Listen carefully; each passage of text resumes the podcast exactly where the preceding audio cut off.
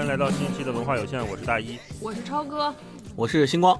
大家好啊！今天我们要聊一位这几年很受关注的青年小说家的作品，就是双雪涛老师的《白色绵羊》里的黑色绵羊啊。嗯，虽然说是小说家，我们对双雪涛也算是比较熟悉哈，读过他的一些作品，但是这本书呢，它不是小说，而是一本杂文集。而且这本书的名字很有意思，我记了好几遍才记住，叫《白色绵羊》里的黑色绵羊。它其实是取自于这本书里面一个很精妙的比喻啊，一会儿我们再细聊。我看这本书有一个错觉啊，就是咱们好像好久没有读杂文了，对这个文体好像这几年比散文还稀少，嗯，已经在这个市面上消失了。啊，我们可能聊过一些散文，聊过一些小说，一些纪实文学、非虚构什么的，但是杂文这个品类现在听起来就有点莫名的怀旧。对啊，它好像是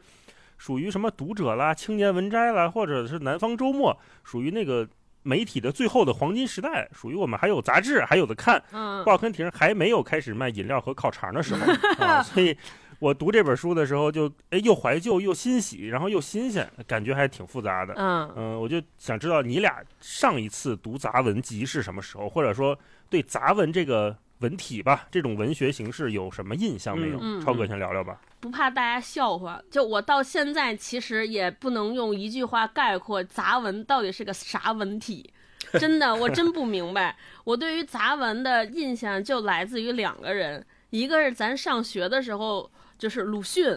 我就是鲁迅叫杂文集嘛，对。还有后来就是自己主动看的，就是韩寒。这三重门小说后来韩寒写了很多杂文集，或者说他集结成册，我都不记得那个杂文集的名字叫什么了。然后我对于杂文这种文体的印象是什么呢？就是首先我一直把它和散文弄混。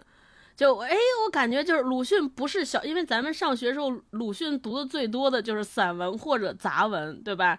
那个什么，从百草园到三味书屋，这是好像是散文。然后呢，对，然后我就想说，杂文和散文的区别是什么呢？我自己感觉就是杂文都是议论文，就是它有特别强烈的论点，点的，对，是，且一般就是特别愤怒，就是那个散文一开始我的也是有讲观点，但我感觉散文都是抒情。就是他抒发的都是 爱呀、美好啊、回忆，就是那种比较骚柔和忧伤的，我都认为是杂文。嗯，对我想到散文的那个代表就是那个标题叫什么“落花生”，哦，对我来说就是什么拉骆驼这种就是散文。荷塘月色，嗯，对，哎对，朱自清老师的这些就是对背影，就都是那种跟感情有关的，感情很细腻、很婉约，反正带着情。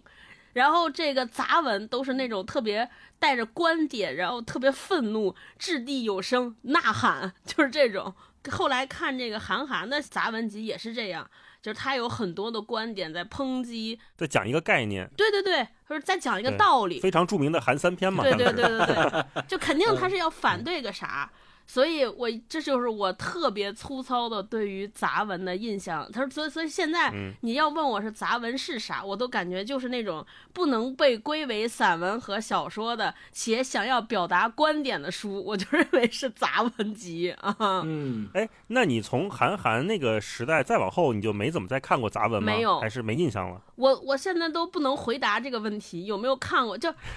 有没有看过，还是说没有印象？我都不记得。你要说就是按我这个，要我按我刚才那个性质归类，我感觉应该就是天天都在看杂文集，就是天天都在看杂文 公众号文章，是不是？每一个都观点。现在应该 所有的文体都是杂文，都是在说观点，不说事儿，对吧？是，嗯嗯。星光呢？星光上一次看杂文是什么时候？嗯，我其实跟超哥的答案特别特别一样，就是俩人，一个鲁迅，一个韩寒，这俩放一起也也觉得有点怪，但是没毛病。呃，我还专门为这次，就是因为你提了这个问题嘛，我还专门查了一下到底什么叫杂文，因为我一直心里面也有一个疑问，就是杂文到底跟咱们其他看过的散文、小说、什么其他的论文、随笔有什么区别？后来我查了一下，杂文。它更多的是一种，就是所谓的叫直接迅速反映社会事变或动向的叫文艺性论文，所以说它有它兼具还是论文，对它兼具两个面向，一个是文艺性，一个是议论议论性，就是它首先得是一篇议论文，其次它的议论文的内容基本上都包含有文艺性质的议论，然后。像鲁迅先生写的那种杂文呢，就是更多有战斗性和批判性，因为他那个时候所处的年代就是那样的，要求他写的那样的文章就得是那种呃短小精悍，但是呢里面包含了很多呃。就是用鲁迅先生自己的话说，就是他希望他自己的杂文变成匕首和头枪嘛，对吧？投向敌人，所以他写的那些文章 都是这种性质的，是嬉笑怒骂，或者是揭露一些民族性、民族性的这个劣根性的什么，一般是这样的东西，是鲁迅先生的这个特点。然后我们在呃中学的时候也学过，嗯，后来呢上大学以后，我自己主动看的就是 韩寒的。刚才超哥提到的，我还专门想了一下，我当时看过的那些韩寒的杂文集，我印象特别深刻的就是有一本叫《通稿二零零三》。对，就是对对对，那个杂文集我是就是翻过很多遍，因为它是薄薄的一本小书，其实也不也不厚，它里边是集结了很多文章，而且它这个文章都是杂文，文章的标题都是一样的，什么教师的问题、军训的问题、恋爱的问题，都是什么什么的问题，然后集结成了一篇小书。他那个书里面的每一篇文章都是典型的杂文，就是批判。因为韩寒写这个书的时候，那个时候也年轻嘛，所以还有很多青春的少年意气。你读他那些文章，你就能看出来，他是真的是为了批判呃什么东西而去，就是嬉笑怒骂，然后去骂人家，就有点有点那个意思。感觉轰炸这个世界，对对，不过了，对对，每是是，就是还是还是很有这个傻逼时代，就感觉都是这种，是就是还是很有力量的。当然，随着那个年龄增长，他也后面也就不写这样的类似于《通稿二零零三》里面的那些文章了。也有人认为杂文是散文的一个分支，它是议论文的一个变体。就是它最显著的特点，就是呃，可以有这么几个。第一个是篇幅短小，形式多样，呃，语言灵动，叫婉而多讽，就是讽刺也要用婉转的方式去讽刺。就像鲁迅先生和那个咱们后面看的韩寒一样，他不是那种直接骂你说用脏话骂你，而是说让你骂，就是骂你，你都不知道他在骂你，可能就看不出来，就是特别委婉的那种方式。所以刚才像大一老师提到的特别有名的韩三篇也是一样的。后来我发现。呃，其实杂文咱们没有特别，就是有针对性的去读某一个作家专门写的杂文或杂文集，是因为随着互联网技术的到来，我们每一个人都可以在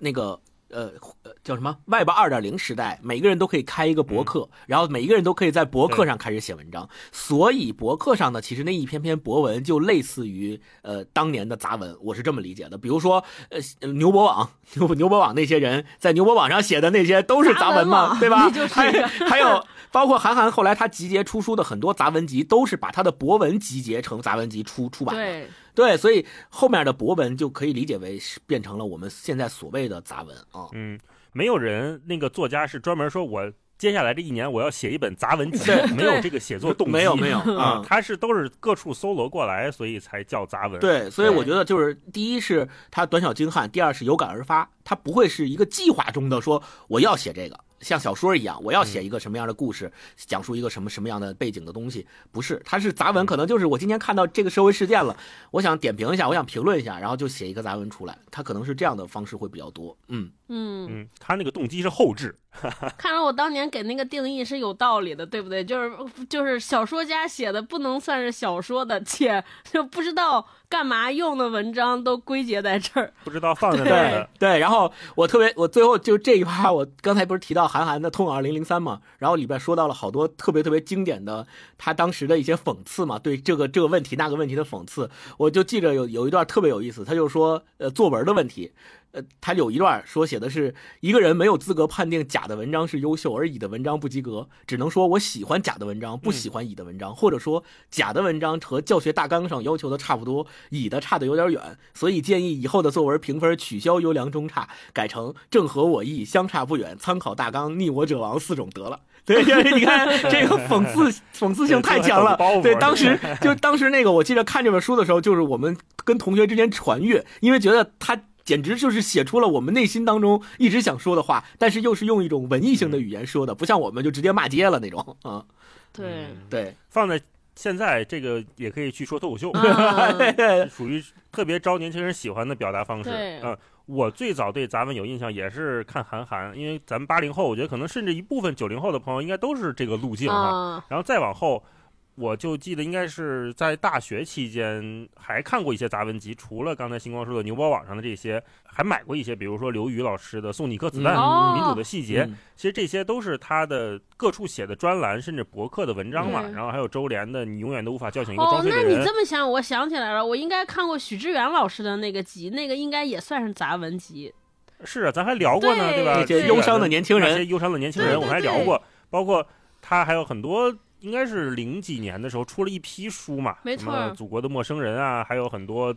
这些港澳台也在出的地方都都有的书嗯，啊。然后再后来就是读道长的《常识》啊、《我执》啊、《味道》啊这些作品，哦，这个都是杂文集嘛，对吧？原来是我们这样。杂文集还有一个特点就是。它最后会有一小括号，说：“嗯哎，这本文首发于哪哪哪哪年哪年，登于哪个杂志，是吧？”今天我们看双雪涛这本书也是，就什么登于什么萌芽，或者是登于我的这个飞行家卷首语，嗯都是这样的，嗯它是有来处的。嗯那这几年也像星光提的，就是我们很少见到这种杂文集了。我也想了想，到底是为啥啊？一方面可能是，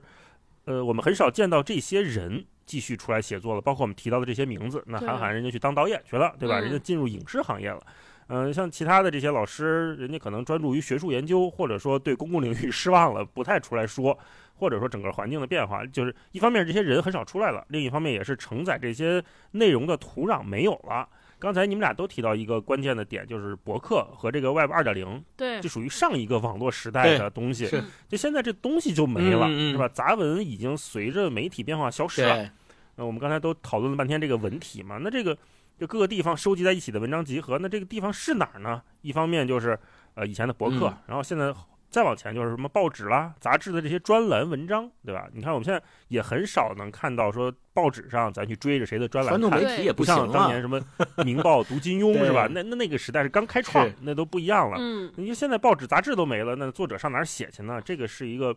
呃，就是生产和供给的问题，嗯是吧？没错。嗯，所以我我所以我嗯现在觉得，呃，一直进行到现在，有可能我们概念中定义特别特别明确的那种所谓的杂文越来越少了，或者说就没有嗯能够符合这种严格定义下的杂文会出现在我们眼前，或者比如说我就我我去书店，你要看你要看什么品类的书啊？说小说还是散文啊？嗯我要看杂文，那书店都没有专门一个柜子给你陈列一个杂文，说这个就是杂文集或者是杂文，没有这么一个东西了，没有这个分类了啊。对，对，就是你现在看一个杂文集，就是看一柜子观点集，嗯那这个观点在这个时代是很危险的，谁让你随便表达你的观点了？都得藏着掖着，嗯是吧？啊，超哥，还有一个，就我觉得现在就是表达观点的路径和平台太多了，就不一定非要写一哎篇文章来表达。你比如说录个短视频，是不是也可以？做一场直播也可以，就嗯观点随处可见。我觉得现在可能越来越多的杂文集，就是把某一个名人、某一个意见领袖他做过的、发表过的这些呃呃微信文章也好。或者是他做的 vlog 也好，或者他甚至是做的播客也好，把他的所有这些说过的观点做成文字版的集结成册出版，就就是他肯定也不会再写一个东西叫杂文集了。就是大家可能会对杂文这件事、这个题材越来越陌生，但是那但对这里边的观点也好，或者说表述观点的方式也好，反倒大家可能是越来越常见，常见到已经不认为它是一种文体了。对吧？咱们现在读的每一个东西，现在在网上看的每一个东西内容，除了影视剧之外，其实都可以属于杂文，对吧？它随时随地都在表达观点。嗯，对，没错没错，哎，你说这个让我想到，即便是我们现在在一些很重要的时间点或者是一些事件发生的时候，我们看到朋友圈各种刷屏的这种十万加文章，对，即便很多，但是如今我们真的想得起来哪位作者写过哪篇文章吗？这个问题我是一直特别存疑的。嗯你看去年发生那么多事情，那么多时刻大家刷屏，但是你记住某个作者了吗？你记住了谁的某个观点，真的让你觉得哎，这观点还不错哎，耳目一新，或者说我从来没想过。这个东西在我们说的那种公共事件领域是很少发生的，很奇怪。对，反倒你记住的观点可能是来自于脱口秀，嗯，你可能是某种表达来自于喜剧大赛，嗯，这这个载体好像换了啊。对，但是我不是说这在朋友圈那种转发没意义哈，任何表达的动作我觉得都有意义，只不过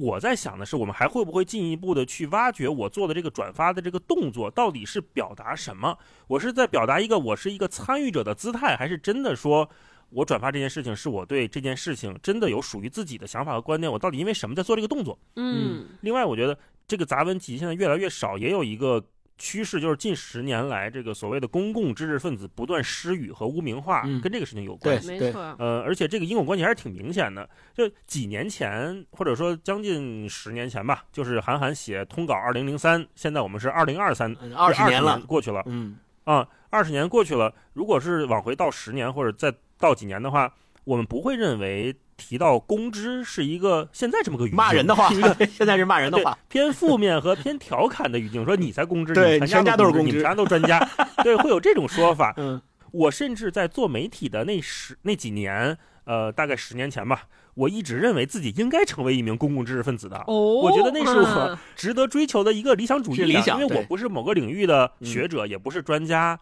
我也没有什么其他的东西可以拿出来做。那这个所谓的公共知识分子，我觉得还是一个挺对我来说还挺有吸引力的词啊。但是现在我是不太敢跟身边这种不熟的朋友这么聊天的，我会担心人家对这个词跟我对这个词的理解有极大的偏差。啊，所以，当我们说到这个创作土壤的时候，它不仅仅是媒介变化这么一个简单的单方面的原因，它还有读者的原因，嗯也有环境的原因，对吧？也有这个时代变化的原因，相互塑造，各种影响都有。就是刚才像超哥说的，因为杂文或者说这种专栏文章，很长一段时间，即使到现在，它也是用来吵架用的。我觉得就是用来吵架用的，用来表达观点的。你看，不管是从鲁迅那个时候，还是到后来的博客，这种文章给了作者和读者都有一个相对合适的空间和距离去建立关系和表达。有很多很有名的论战嘛，当年在报刊的时代，对，这周这个作者写了一篇文章，然后下周哎有一个作者看觉得哎我反驳你的观点，下周这个人又写了一篇，这种佳话有很多，包括什么胡适啦嗯什么的，我们都知道这种故事，但是。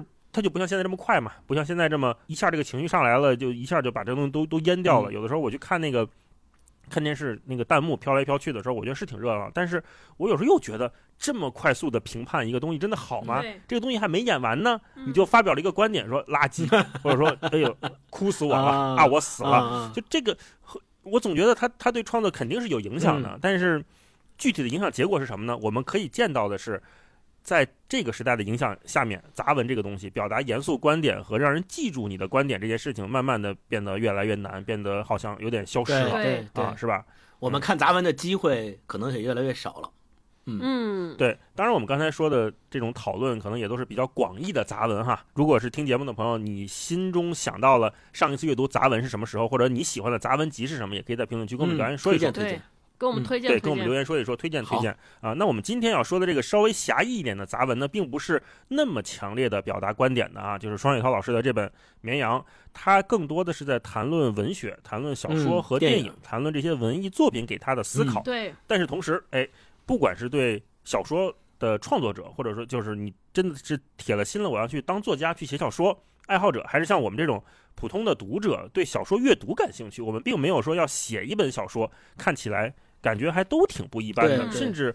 让我产生了，就刚才我开头说那种，哎，又陌生又熟悉，挺开心，还挺亲切，而且超哥也觉得读起来大呼过瘾的这么一本书哈。那我们接下来就进入这本书聊一聊，先请超哥再给我们简单介绍介绍这本书都有些啥。嗯这本书一共分三部分，其实前前面大老师已嗯经讲了，前两部分一一个是在谈小说，还有一部分是在谈电影。这两嗯部分其实都援引于一次特别长的长谈。谈小说是人物杂志邀请双雪涛老师去做一次讲课，做一个分嗯享，说哎到底这个小说该怎么写，反正就跟写小说相关的。双雪涛老师说，哎，那我也不是做这个公共演讲的，可能我也不太。专业的知道怎么讲课，不然你咱们做个访谈一问一答，你们把你们想要知道的东西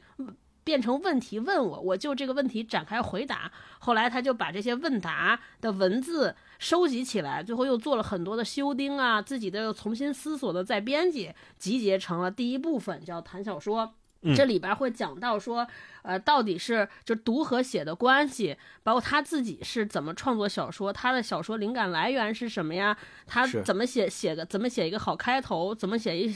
好结尾，还有很多关于小说技巧的东西，还有他自己的小说都是师从于哪些大家呀？他自己写小说受了谁的影响啊？这些都有分析。然后，第二部分呢是谈电影，这个其实也是来自于一个谈话，那个应该是一个像是像是一个座谈会一样这样的一个场合。双雪涛老师跟很多电影从业者或者准备成为电影从业者的人进行了一次关于小说改编以这个主题岔开去的这么一个对谈，也是把当时问的问题以及双雪涛老师的回答整理成文字，最后做了很多的更让大家读起来更适于。观看的这些文字的 polish 吧，对对，更顺滑一些，嗯嗯，对。然后做了这，然后第三个其实第三部分其实是我们过去非常熟悉的传统意义上的杂文集，在这里边搜罗了五花八门的当时写作场景或者这个文体用途五花八门的文章，有一些是写自己他出的作品的跋呀、序言啊。或者编者案啊，还有一些呢，就是他纯纯的接受一些媒体的邀约呀，或者接受呃访谈，就让他写一点小东西，就什么事儿写点小小东西。稿。对，写了没发表。还有个别的没发表的。飞机稿，我们 叫广告行业，我们叫飞机稿嘛，发表不了的集成在集成在一块儿，这读起来非常好玩儿。大概就是讲这些。对，而且每篇也都不长，是大概就是个。千字文，对，所以翻一翻就过去了，就久违的感觉。因为平时我们读小说或者读这种长一点的长篇，它都是一口气就十几万字、二十万字，对吧？但是这个就是真的，哎，读一会儿就结束，读一会儿就结束，这一篇一篇特别快。而且这本书就如果大家读过双雪涛老师的小说，或者你很喜欢双雪涛老师的小说，一定可以买这本书来看一看，或者是说你有志于创作写写。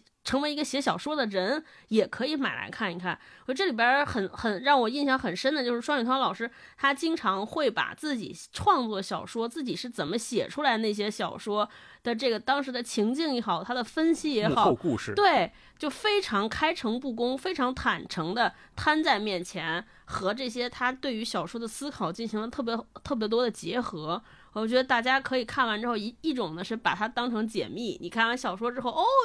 一看原来是这样的呀，给大家解密，我觉得这还挺过瘾的。相当于他那些小说之后有了，给这些小说有了一个纪录片儿，对吧？就感觉是花絮纪录片儿，看了一下。对，如果你是真是写小说的话，写小说的朋友，我觉得也可以看一下，因为我我知道很多写小说的人，像双雪涛老师一样，他从小没有经过系统，他不是像我们之前读的刘震云老师那种是文学系毕业的，受过非常系统的科班的训练。他就是双雪涛老师，也是半路出家，一个银行职员。因为非常热爱写小说，所以相当于自学成才。那很多我跟今天很多写小说的朋友，可能自己也是有手头的工作，或者正在考虑说我要不要全职写小说。我写小说这事儿到底有没有前途？我觉得看这本书，你可能会有一些启发，知道说我怎么样没有受过专业训练，但是可以像专业作家一样写作。我觉得看这本书应该也有特别大的收获。另外一些像咱们三个这种特别爱读小说或者特别爱读书的人，像我看这本书之后，就给我了一个启发和索引，就。能从某种程度上指导我如何看小说，因为我以前读小说就还挺怯的。我我我那天跟大老师，我在群里还说，对你说说这段，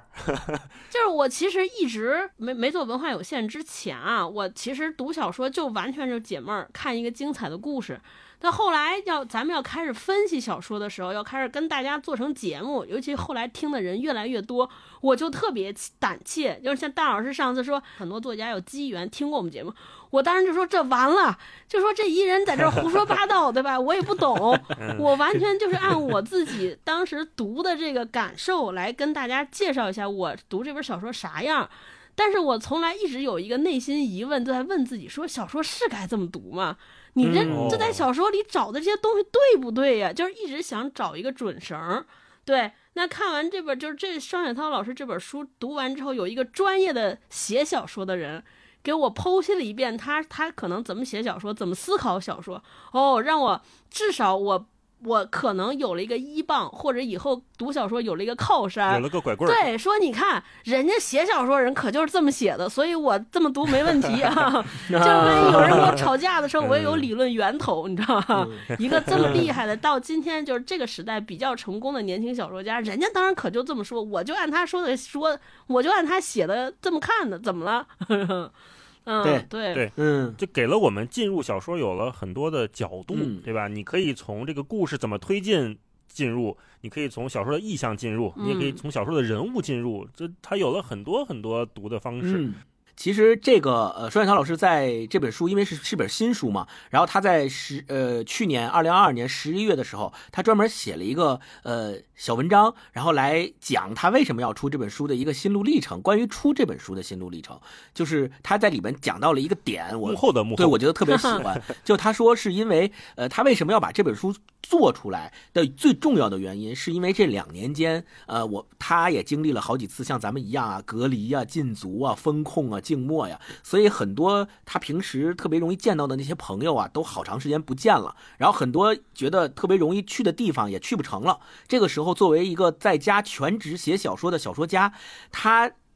对于他来说，内心的内心深处，他自己说，心里的恐惧大于了希望。他迫切的需要与人连接，与那些在现在还依然关心文学、对创作保有热情的人连接，并不是说他想把今天咱们读的这本书里面他讲到的说怎么去看一个小说，怎么拆解这个小说，分为哪些部分，以及他对电影的一些看法，哪些电影他觉得好，哪些电影他觉得哪儿可能还有点缺陷，不是把他写的这些东西一定要给。写出来、整理出来给大家看，而是他想通过这本书传递给那些他想要继续去发生链接的那些朋友，以及对文学还依然关心的那些朋友。所以，他并不是想说我要把这本书写出来，要要放在大家面前，告诉你说我有这个思考，我有这个思考，嗯我有这个观点。你看我这个观点，哎，都对不对啊？或者是我这个思考，你看深不深入啊？他没有这个野心，他就简非常简单，就是我把这本书整理出来，在这个特殊的时代，他自己说他很需要鼓舞，然后他认为每一个创作者也都需要在现在这个时候得到一种鼓舞，所以哪怕是微弱的，也可以通过这样的一本书把大家再重新连接起来。所以他在最后这个小文章的最后，他也解释了一下《白色绵羊里的黑色绵羊》这本书的标题为什么要叫这个标题。他说：“我们都是温顺的绵羊，看上去都一样，赶来赶去也没关系。但是我们偶尔也可以涂点颜色在身上。当对方惊讶地说：‘哎，这是怎么回事呢？’我们就发出了带着颜色的叫喊。然后我觉得就是这种叫喊就把大家连接在一起了。我觉得这个是双雪涛老师写这本书以及把这本书叫这个名字的用意所在啊。对，嗯这个是我补充的一点。嗯对我们看到双雪涛写这本书，大概能看到一个当代小说家的样本，一个比较标准的样本。对，呃，你看他从一个非专业小说家的身份出发，对吧？然后辞去了一个非常稳定的工作，写出来了非常有代表性的属于东北的，或者属于中国的，或者属于这个时代的故事。嗯而且被认可。然后接下来嗯他可以往哪儿走呢？他可以往影视方面去对走，对吧？他可以继续写小说，他可以去研究小说的理论，这个都是一个，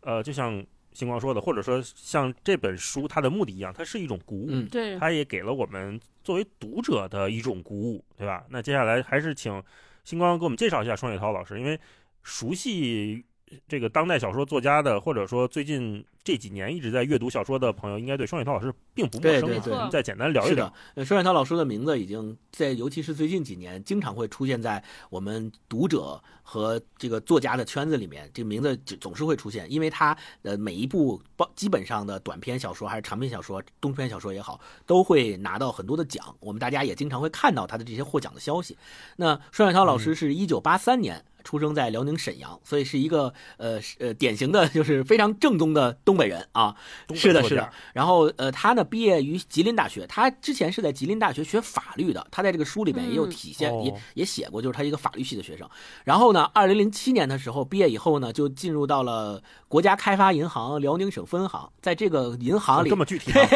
这这个是我查我查到的功课他在对对他在这本书里面，他在这本哦书里面有一个细节提到过，他曾经在银行做的工作是那个基础基础设施投资建设的工作，其实就是国开行做的那些工作。大家如果啊基本不知道是具体哪个银行，他看这个技术也大概能猜到啊。然后他在这个分行里面做这个银行工作，工作了五年时间。然后在这五年时间里面呢，他在二零一零年的开始，呃在工作的这个时间里还没有辞职。当时二零一零年的时候，他就已经开始慢慢慢慢自己在家利用业余时间去写东西、写小说。然后呃，二零一一年的时候，他的小说处女作《赤鬼》。啊，获得了首届华文世界电影小说奖的首奖，然后也出版了。后来呢，二零一二年的时候，呃，长篇小小说写作计划《荣城》获得了第十四届台北文学奖年金，这个也是首位中国大陆首位获得这个奖金的作家。然后另外呢，从二零一四年开始，就陆续的在一些文学刊物，包括我们大家熟悉的这个《收获》呀什么这些杂志上发表他的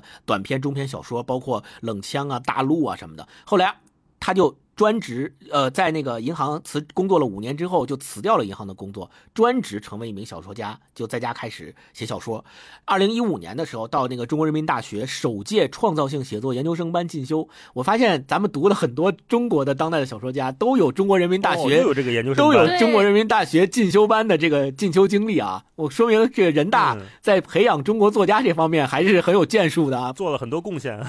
就是人民大学他有办这个作家班的传统，他收。的都是那些呃，比如说已经错过了上学年龄的，但是呢还想进学校来学习，像那个呃莫言老师啊、毕淑敏啊，他们其实都在那个作家班里。所以那个就是我发现人大还是一个在中培养中国当代小说家的这个领域还是很有贡献的这么一个高校啊。然后一六年的时候出版了这个小说集《平原上的摩西》和《飞行家》。一七年的时候，华语文学传媒大奖给了他叫年度最具潜力新人。那个时候还认为他是文学圈的一个新人，因为你想，二零一零年才开始写作嘛，到二零一七年，也就是大概六七年的样子。后来呢，二零一八年的时候，凭借小说《北方化为乌有》获得了首届汪曾祺华语小说奖短篇小说奖。为什么我特别要说这个奖？大家可能很多人不知道这个奖，但是因为他在这篇《白色绵羊里的黑色绵羊》这个杂文集里面多次提到过汪曾祺老师的作品，他自。自己也特别喜欢王曾祺老师的作品，所以我在这儿特别提到，就是他获得过这个奖，也是对他的一个认可吧。我觉得他也也是非常非常厉害的。然后，二零二零年的时候是猎人获得了第三届宝珀理想国文学奖的首奖，这个大这个奖大家都很熟悉了，就是他是第三届的首奖获得者，然后是用呃做当年的作品是猎人。后来呃二一年的时候，我们也都看过他的电影，根据他的小说改编的电影《刺杀小说家》。啊，大头主演的也也上映了，然后那个小说，呃，对那个电影我也看过，也非常好看。后来包括呃他的这个小说也。陆陆续续的有一些外文的版本，也是那个进入到国外，比如说英文版的小说集《艳粉街》入选了《纽约客》的年《纽约客》杂志的年度书单啊，这个还是非常厉害的。你你想想，一个中国当代的本土的作家，而且他的视角基本上都集中在他所生长和生活的地域那个东北那片土地上，然后他的这个小说集还能够翻译成英文之后，还能够在国外获得一些认可，进入到榜单里，我觉得还是特别厉害的啊。后来呃，就是到一直到最新的这一本，咱们今天读的。白色绵羊里的黑色绵羊是他的首部杂文集，对，这个就是整个双雪涛老师的一个写作的，以及包括他工作啊、辞职啊、专职转为小说家呀这样的一段简单的经历吧。然后特别要提到的一个题外话是，双雪涛本身，呃，就是他为什么出生在东北，就是他的家族到东北来生活的一个原因，是因为他的太爷爷，他的太爷爷本身是北京人，就是。往上倒几辈，他也是北京人，但是呢，他们家是满族，然后他太爷爷是专门给那个末代皇帝溥仪做这个满洲饽饽的。就是满洲饽饽是什么东西呢？我还专门查了一下，就是就是满洲人在满族人的那个说话里面，就是他们把一切干粮类的食品都叫饽饽。你像那个大佬特别喜欢的那萨其马，萨其马，还有什么驴打滚儿，这些都属于满洲非常有名的，后来传入到民间的那种满满洲饽饽。所以他的太爷爷是给溥仪做这个吃了的。后来溥仪到东北以后呢，就把他太爷爷他们那一一帮人都一起带过去了，所以他们家就落户东北。所以后来现在就成了一个。非常非常典型的东北人，然后也是一个非常带，就是他身上的这个标签也很也比较明显的这个东北作家啊，嗯，是因为这个原因，所以我也查到了，还挺有意思的，嗯，不知道双雪涛老师有没有机会写一写关于那个萨琪玛的故事？我还挺想听的，以萨琪玛写一篇小说，嗯，那说完这个，我其实特别好奇一个问题，就是因为这本书我们都说聊半天要写幕后嘛，写创作理念嘛，但是有没有可能说？有没有担心，就是你读完这本书之后，对小说就祛魅了，或者失去神秘感了？因为我本人啊，以前一直还是比较抗拒这种类型的作品，有点像魔术揭秘一样，对不对？这怎么变出来的？我我就想说，这个玩意儿跟魔术揭秘它有没有什么区别？嗯，我想知道你俩的看法是什么。我我看完这本小说，一个是我首先我觉得这些祛祛魅啊，可能对我而言是个好事儿，因为我以前还是对。呃，写小说、文学，尤其咱们读的都是文学类小说嘛，就是文学类小说，在我看来读起来还是一个仰视的视角，就是我还是觉得就是嗯，对有门槛，因为仰视，所以我有的时候恐惧。我一直在我读小说的过程中在排序，就是故事、文学还有表达这三者之间，我就不知道说我到底把哪个 get 到了才算读懂小说。尤其现在我们可能出的都是文学性小说，经常就会有那种说我可能没有读懂，所以我就问我配吗？就可能没有读懂，我一定不会质疑说人家小说写的不行，我肯定就说肯定是我水平不行。但是由于我老有这种读不懂、不会的感觉，就离小说的距离在远。就我觉得，就是如果大家普通人啊都离小说远了的话，那对于对于文学来说，对于写作和小说本身来说，就不是一件好事儿。对，因为大家都抱着一种膜拜或者把它作为一个神圣化的标准来看它。所以就是，无论是让更，就是它是不利于越来越多的人写小说和越来越多的人看小说。就慢慢，如果没有人看小说，我觉得这个题材就跟我们说杂文一样，很有可能就没有了。我觉得还挺遗憾的。对。然后读完这本书之后，它其实打破了我的那种壁垒或者界限。我后来发现说，哦，原来就是可能以前我我觉得，哎，我觉得这故事挺有趣，但是这故事里边暗含的什么含义啊？包括我们节目里边老聊什么隐喻这些，我其实是我对隐喻这个事情完全就 get 不到，很多情况下我都 get 不到，同同时也没有一个标准来评判说你这隐喻你 get 对了，用的好不好？对，理解对不对？是，就是当没有这些，我我有时候就说，哎，我就纯觉得这故事特好。我虽然没有读懂，我也不知道他要通过这个故事故事表达什么，但是就是这个故事牵引我，我一直往下看，一直往下看，觉得特过瘾。就在读这本书之前，我有这种场景的话，我都不太敢说，我不太敢。你你要问我说你这本小说你觉得怎么样，我一定不敢评判，因为我觉得我根本没有读懂。我感觉我我就是玷污了人家这个小说家的心血，对吧？人家可能写了半天，有好多非常深层和复杂的表达，但是我在我这儿就是一故事，我觉得对人家就是特别不尊重。哎，那读完双雪涛老师这本书之后，我会发现说好像不是这样。双雪涛老师在在小说里边，他也是把故事放在第一。我会发现说，一个作家用了那么大的心血，在想要致力于如何讲好一个故事。哎，那我好像说，我只要觉得这个故事精彩，好像就没有辜负人家。就反正对我来说，读完这本小说是，就读完这本杂文集，是给我一个放松，就让我和作家和写小说这件事儿走得更近了。我不会觉得说我读小说是一种顶礼膜拜，是一种朝拜，或者是一种怎么样的，就是就是在跟文学发生关系。我好像就感觉到这个小说就是我在和普通人和一个。想要热爱生活或者想对生活进行思考的人，进行了一次对话，或者进行了一次非常私密的、亲切的接触、亲密的接触，而且是思想层面的接触。但是你至于说聊的好不好，没关系，至少我跟他遇见了、碰见了。反正这本书就是卸下了我读小说的很大的负担和包袱，所以我觉得还挺好的。就哎，我刚才一直想问说。一直想问你俩一事儿，我就觉得还挺巧的。我因为我读完这本书，又回看双雪涛的小说，我看我们家书架上 有五本，加上这本是第六本了。咱们咱们应该三个人各自应该读过不不下三本双雪涛的书，可是咱们三个好像从来没有一个人在群里说，哎，咱们聊一本双雪涛的书吧。我就想问问为啥？你们思没思考过这个问题？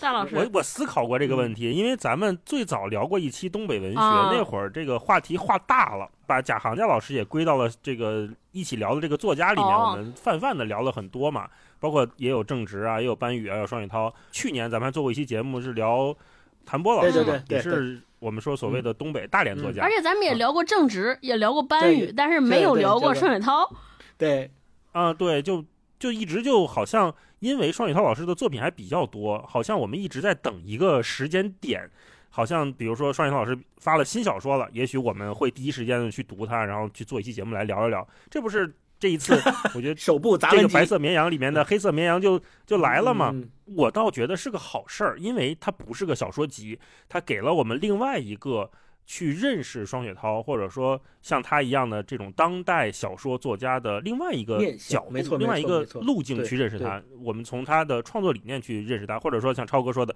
像做了一次长谈一样的去认识他，去嗯聊他，也是挺好玩的。嗯，也许接下来双雪涛老师再过一段时间又出小说了，可能我们肯定也会读一读的，是吧？金光呢？没有 Q 过双雪涛老师的书是为啥？我就要说，我也想知道知道。主要是因为这是一个道歉环节吗？道歉 嗯主要是因为我觉得咱们有些时候选一些书啊，嗯、你像之前咱们整个把就是这东北出身的这个作家，其实是笼统的划归为一起，然后去聊的这种比较多。然后嗯现在咱们如果反思的话，其实可以大概率认为这种笼统的划分可能真的不是那么科学。就是对哦对，一定是有问题的，因为你不能根据一个作家说，我都在东北三省的某一个城市出生生活，然后我就把他们认的写的东西认为是同样的东西，在同一个这个不管是结构啊、情节呀等等的风格呀，不是这个意思。但每一个作家一定是有每一个作家自己独特的东西的，就像这本书里面，嗯。双雪涛老师也多次提过，说你如果要成为一个小说家，你一定要注意所谓自己的风格的形成，但是你在形成这个风格的时候又不能刻意，就是你在写的过程当中，你不要先我说要我我要写的像海明威，对，鲜艳的说我要写成什么样的风格，然后去写，而是自然而然的，你如果写的多了，你就自然而然的能找到自己的那个风格。我觉得这一点还是说的非常对的。所以相对来说，我觉得这本书咱们之所以选择读了双雪涛老师这本新的杂文集，也是一个非常巧的呃非常巧的一点吧。对机缘，嗯就其实这本书是双雪涛老师自己用他自己的视角和呃。就是风格、语言方式去总结和回顾了他自己之前写过的那些短篇、中篇和长篇小说。嗯，我觉得这种融会贯通和在一起，能够站在相当于多跳出来一步去看他写的那些作品的机会，还是挺难得的。而且我们相当于抓住了这次机会，通过这样一本杂文集，可以通过这样的视角去再回溯和跟双雪涛老师一起去看自己写的那些作品。我觉得这个是更更合适的，也是更好的。嗯，哦，尤其是读完这本书之后，又去翻翻他的小说，我觉得这个就是最好的那种阅读体验。对对对。哎，那星光就回到刚才那个问题，就是哎，你祛魅了没有？我们说回到那个祛魅的问题，其实我觉得没有祛魅，我反而更媚了。为什么？就是因为哦我发现双雪涛老师虽然在这本书里面非常细致的从以他自己的小说和很多优秀的小说家的小说为例子，例举了很多小说里面的包括结构啊、语言呀、风格呀等等等等的故事啊、立意呀，然后包括遣词造句的，涉及到很多特别细枝末节的技巧等等的问题，他都写到了，就拆解的非常的细致。但是我就发现，哪怕或者说即使拆解到这么细致，假设真让我去写一小说，我也写不了。就所以我觉得哦，就是这个事儿对我来说还是难度极大的一件事就是你。知道这事儿怎么发生的，和你会不会是两码。事儿。以前读小说的时候，没有人给我拆解的这么细，我就读小说，完全是自己沉浸在他营造的故事环情节氛围里，感受他那个情绪的流动就行了。或者说我如果能读出他的隐喻，我就觉得，哎，我读出来他的隐喻，我好像能隐隐约约感觉到他想写什么东西，我还挺兴奋的，就有我还可以有那种兴奋感。然后有些，但是呢，如果读不出来呢，也没事儿，觉得、呃、读不出来就读不出来，最起码我读的时候情绪啊是快乐的，对吧？跟着作者跟着作者一起走。但是现在看双雪瑶老师写的这本书，它这里面有很多东西我是可以分析的。根据他写的那个脉络，我可以分析这篇小说的语言风格、结构，他先写的什么，后写的什么，为什么他在这儿要强调这个细节，为什么在那儿不强调那个细节。当我用这样的视角看完一篇小说之后，我就觉得哇，原来里边还有这么多门道，不是说我跟之前一样，我光看了感受到情绪的流动了，或者是看到它里面隐喻了就可以了。它这里边那么多门道，都是小说家一笔一笔、一画一画、认认真真、复凿的痕迹都能够看出来的时候，你就会发现这件事情越来越难，呈现在你面前的这个东西越来越，它不是一个随随便便就能写出来的东西，它不是一个。瞎写就能写出来，而是说得付出极大的心力、心血和努力，用时间来堆积起来，才能够完成一篇非常伟大的小说，或者是写出一篇好小说。嗯尤其是他讲那个《水浒》的那一块我以前就没想过这个问题。就是武松是一个特别主动的人，对吧？林冲是一个特别被动的人，特别被动，对，对，到底两个人同样是呃上梁山，但是两个人的命运完全不同，就是一个是被命运推着走，一个是自己去选择了命运。他说这个东西之前，我们可能所有人都知道林冲的故事，都知道武松的故事，但是就我们反正就没想过这事儿。哦，对，我们讨论我们讨论的都是谁谁武功谁谁打谁更厉害，林冲跟武松打一架谁谁能赢，都想的是这事儿，对吧？然后要不然就是什么马上林冲马下武松，就是马上林冲最厉害，马下武松最厉害，就天天讨论都是这个事儿，从来没有从双雪涛老师提供的这个新的视角和观点去考虑。《水浒传》哎，他是这么写，所以说外行看热闹，内行看门道嘛。可能我们之前一直看的都是热闹，然后呢，今天读了双小涛老师这本书之后，能够渐渐渐渐的知道哦，这里头有这些门道，以后可能看的时候能够说哦，那我再看看能不能看出这些门道来。但是正是因为知道了有这些门道，才发现小说这件事情的艰难。就才发现它是更艰难的一件事情，它不是一个随随便便就能写的，说谁都能写小说，对，我觉得反正就是写小说可能不难，但是想写好小说就贼难，对吧？没错，因为这么多珠玉在前，这么多写小说的前辈，他们都是这样去意思对待自己的作品，这么去复杂的，这么去对待，像对待一些艺术品一样去雕刻的。那谁，你你你不付出跟他们一样的努力，你怎么可能说写出好的东西来呢？不可能的。嗯嗯，嗯大老师呢，大老师呢你祛魅了吗？我刚开始担心嘛，但是后来我打开这本书之后，就感觉是推开了一扇门，啊就是我以为这门后边啊就是一个钢筋水泥架，让我看明白就得了。但是我打开这个门之后，发现里边嚯，太里边是一个大山，这里边复杂东西太多了，它里边。绝对不是我以前想象的那么简单，就我随随便便就能看懂的事儿。就刚才你们也说这个外行和内行，这个看热闹还是看门道。我换一种说法，就是我突然理解了路人和热心肠爱好者的区别。我开始理解那个票友的快乐了，你知道吗？就我们都知道这个 就好多人票友就，就京剧里面有这种说法嘛，就是一群什么人呢？前两天在家里跟霹雳一块儿看看电视，突然播到大宅门，啊，我就又对票友这一群人产生了 非常清晰的画像。三叔就 对，这大宅门真的是一个中国国产电视剧的高峰啊！嗯这里面简单介绍一下，可能年轻朋友不一定看过，就是里面这个主角团，就白家老号这一群人，都是一家子戏迷，那迷成什么样的都有，对吧？有要这个嫁给照片的，有要自己上台唱戏的，嗯，然后也有这种把戏词儿当口头语儿，这事儿就是念叨的，对吧？看前面呵咚咚，都是 这种。啊然后其中有一段就是他们家应该是有什么好事儿，就请了戏班子来唱堂会。那这个堂会呢，不光是这些曲艺家呀要上台演，然后他们自己也可以扮上也上台演对也扮上也演。然后看那特逗，我说，哎，那会儿就有这个植入广告了，因为里边有有两个角色在说说，哎呀，我这要买药买不着，我说上哪儿去买呀？说嗨，您这买不着，上百家老号啊，百草百草堂肯定有啊。然后底下他们就叫好啊，嗯是这种。我说那会儿就有这种植入节目了，说定制节目，对吧？其中有一段呢，就是他那个三叔要上台化妆演那个战太平，对，其中这个万小菊就说，呃，其就是其中一位角儿哈，曲曲艺家说跟他们说说七老爷是真懂行，嗯。就是每次叫好都能叫在坑节儿上，点儿上，这就是一个对戏迷的、对票友的最大的承认。对对对对。是。但相比之下，这个七老爷这妹妹蒋雯丽嘛，当时演的蒋雯丽就不是特别懂行，嗯就是这乱叫好，就是一边哭一边看。就是粉，他是追星嘛，他是追万小菊，对，他是饭圈那一套，对吧？就是 往台上扔的金银首饰啊，也是一种鼓舞，也是一种鼓励的。我觉得就是看这本书，让我突然觉得，区分路人和懂行，区分你真正是凑热闹还是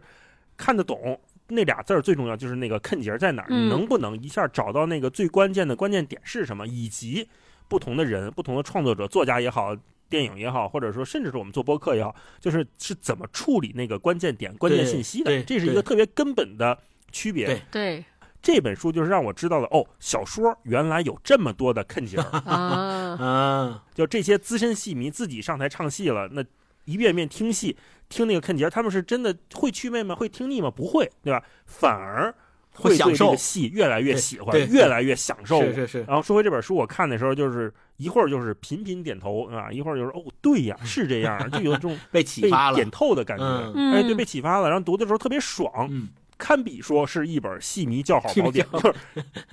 小说叫好宝典。我接着大老师那个补充一句，其实我前面说到的就是我说为什么看了这本书之后，我的感觉不是去魅，反而更媚了。那个媚的点就在于用大老师这个比喻就特别精准，就是最开始的时候我们都是那个不会在坑节上叫好的那种粉丝向的，都是在台底下瞎叫唤的。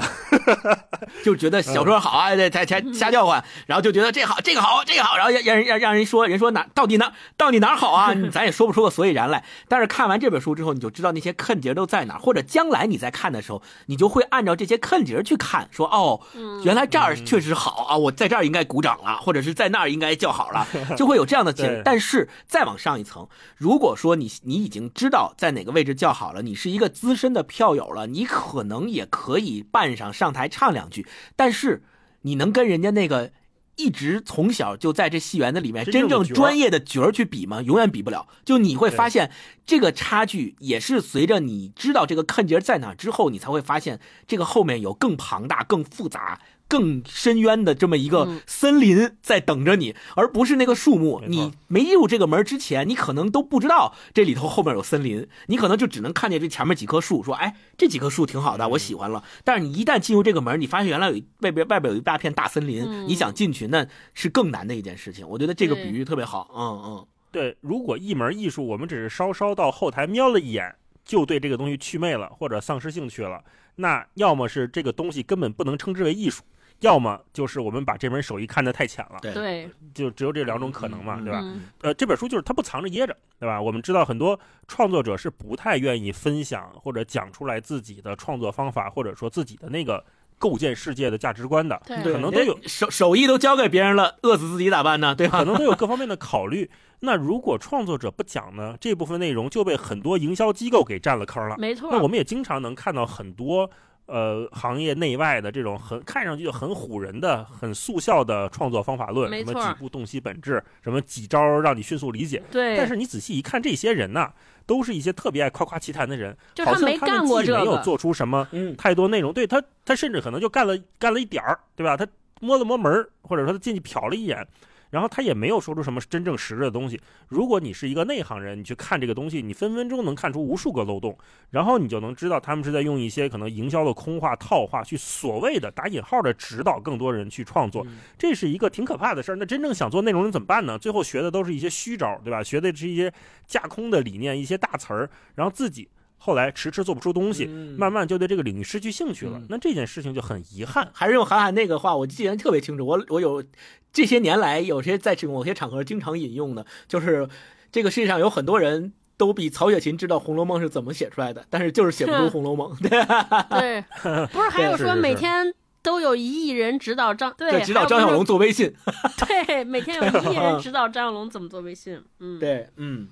好，那我们接下来就进入这本小说聊一聊，不是小说，进入了，进入这本 讲小说的书哈，我们来聊一聊大家的喜欢的片段吧。我看咱们都是，哎，我这贴了无数条，然后看星光也是都贴满，都贴满了。对，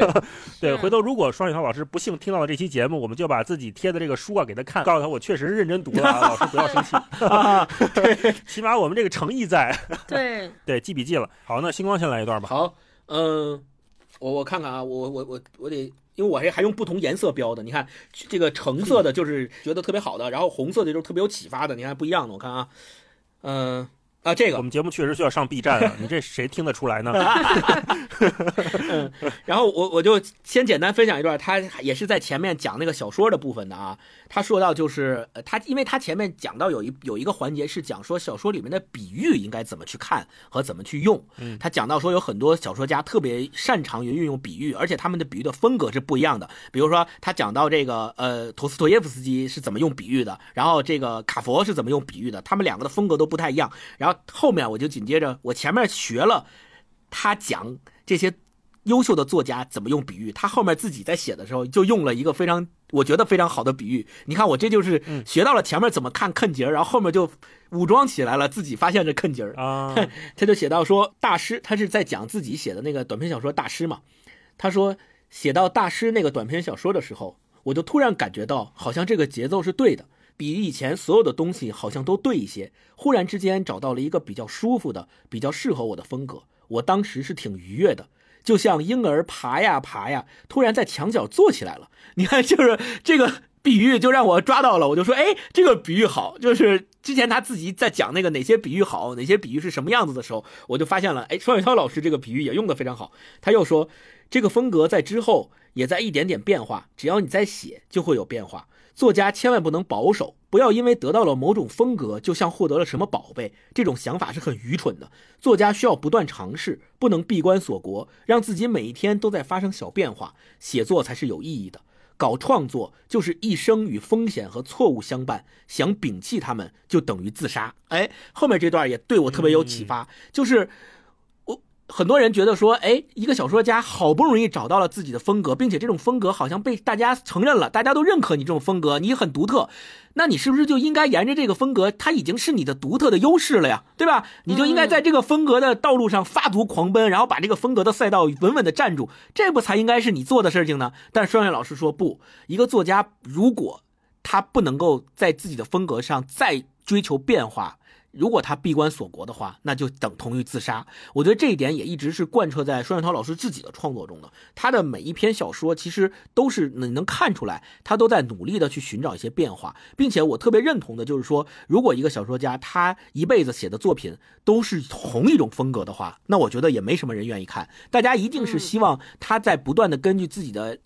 经验的增长、对生活的体悟的增长，以及哪怕。叠加上时代的变化，大家想看到的是这种新的东西，这种变化的东西，而不是一直想看重复的东西。哪怕他的风格确实已经奠定下来了，并且是他自己原创的、独特的、特别好的风格，也也不希望他永远是这样。我觉得这个是双涛老师作为一个创作者、作为一个小说家的自觉，我觉得这点特别好，提醒的特别好啊。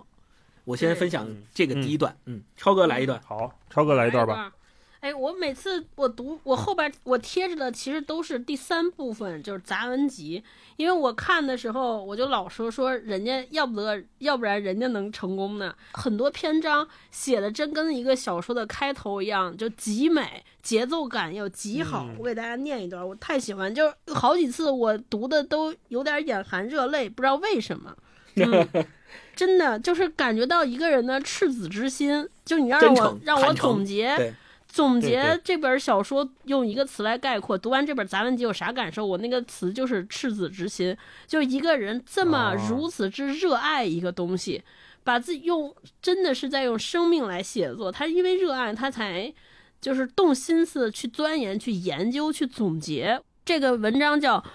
卑微的虚荣》，它其实就是在谈平原上的摩西的创作啊。他开头这样：我喜欢在白天写作。天光大亮时坐下，泡好茶水，打火机放在不用转头就能摸到的地方。其实这么干有点蠢，因为最近我家楼上有个孩子开始学习钢琴，不知他几岁，也许在放假，也许还没到上学的年龄。一般情况下，就在我坐下的时候，他也开始操练起来，从七个音符依次出现开始，有时中间出现错误。就再从头来一遍，也许是谁给他定下的法律，但是因为已经养成习惯，这个时间如果不工作，可能一天就会颓唐而过。因为沮丧，晚上还要喝几瓶啤酒，没办法，为了节省酒钱，只能和孤独的音符一起度过上午时光。之所以这个时间写，不为别的，是想让自己看起来在上班。因为写小说的缘故，两年没有工作。开始的时候，一觉睡到十一点。起来吃了早午饭，坐在洗手间看几行书，就又有了午睡的念头。上班的五年，每天早起都有坐在卡车上奔赴刑场的感觉。辞职之后 放肆而睡，又有点过量，尤其在寒冷的冬天，有时睡来睡去已经错过了太阳，好像天根本没有亮过。后边，然后就开始写他，他写小说。是怎么写的？他说，写小说时是我人生中最具耐心的时刻，但是在这篇小说里，多次感觉耐心已经耗尽，好像一场旷日持久而要求太多的恋爱，因为吵闹而烦恼，并且越陷越深。后来我改变了方式，搬到亲戚的住处，每天早晨坐十几站公交车回到家里去写，写到离筋疲力尽还差一点时，赶快收手。可惜每天回去，想起白天的工作，还是觉得不太完美。那个故事独自躺在空房间的电脑里，那里一片漆黑，门窗紧闭。那个故事充满瑕疵，满脸粉刺。唯一支撑我坚持下去的理由，可能是感觉到这段恋爱最重要时刻还没有来临，有些值得铭记一生的话语还没有说出。我听见那空间里的心跳声，砰砰砰砰，不太规则，有些力量，就像我从小生长的这座城市，永远在脚手架和挖掘机的包围之中，但是它还活着。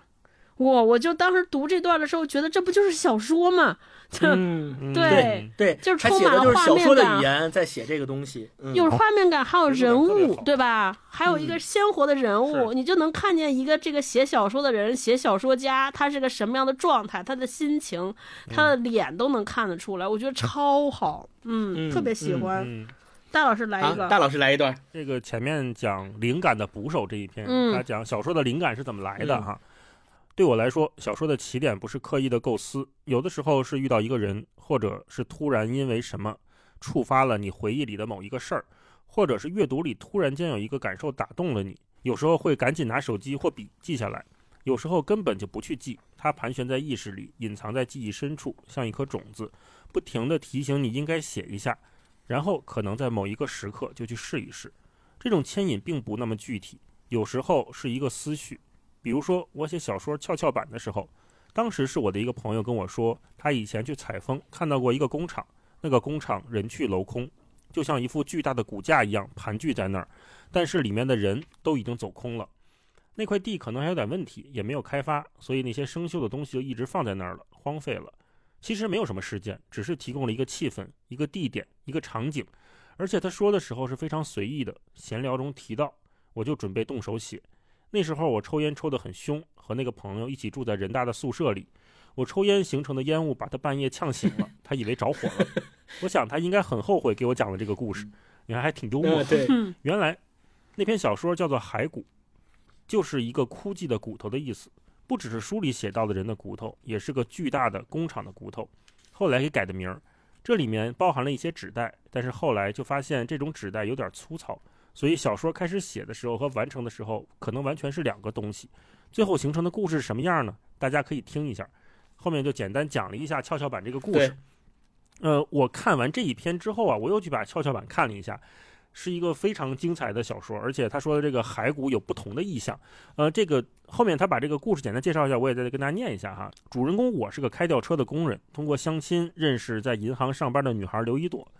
刘一朵的父亲刘庆阁病危住院，叙述着我去陪护。刘庆阁过去是一个工厂的厂长，他弥留之际产生了某种幻觉或者灵光一现，一次顿悟，人生到终点时看到的过往。他告诉我一个秘密：作为工厂厂长的他，曾经杀害了一名工人，把这位工人的尸体埋在了工厂幼儿园的跷跷板下。那时候，大厂都带着自己的幼儿园和医疗所、工人俱乐部，甚至有小学。我于是去寻找这份骸骨。刘庆阁曾说，被他勒死的工人是厂里看大门的干配员，但当时我进入工厂时，却发现干配员并没有死，嗯还在看大门。可是我又真实的在跷跷板底下挖到了一副骸骨。其实用自己的语言概括自己的小说是很痛苦的事情，概括出来的只有骨骼，甚至连骨骼都不是，只能是非常模糊的 X 光片。啊，就这一段。嗯呃，我在看跷跷板这个小说的时候，我没有想太多，它这个灵感是怎么来的，因为咱也不知道啊，他也没有讲。但是里面的意象确实非常丰富，一个是死去的女朋即将去世的女朋友的父亲，这种这个父亲的去世，他就是一个另外一一副骸骨嘛。对然后他走进这个废弃的工厂里面，也是一副骸骨。嗯，那这个工厂对于当时的工人的生活的影响，它可能也是一种像父亲一样的存在，对吧？对一个时代一样，他养育我嘛。那同时，这个肉身和这个钢铁一般的工厂都即将没落，即将死去了。这个小说里面，它还有一个细节，因为他是个工人，所以他在工厂里面给刘一朵做了一个钢铁做的玫瑰，没有上色。嗯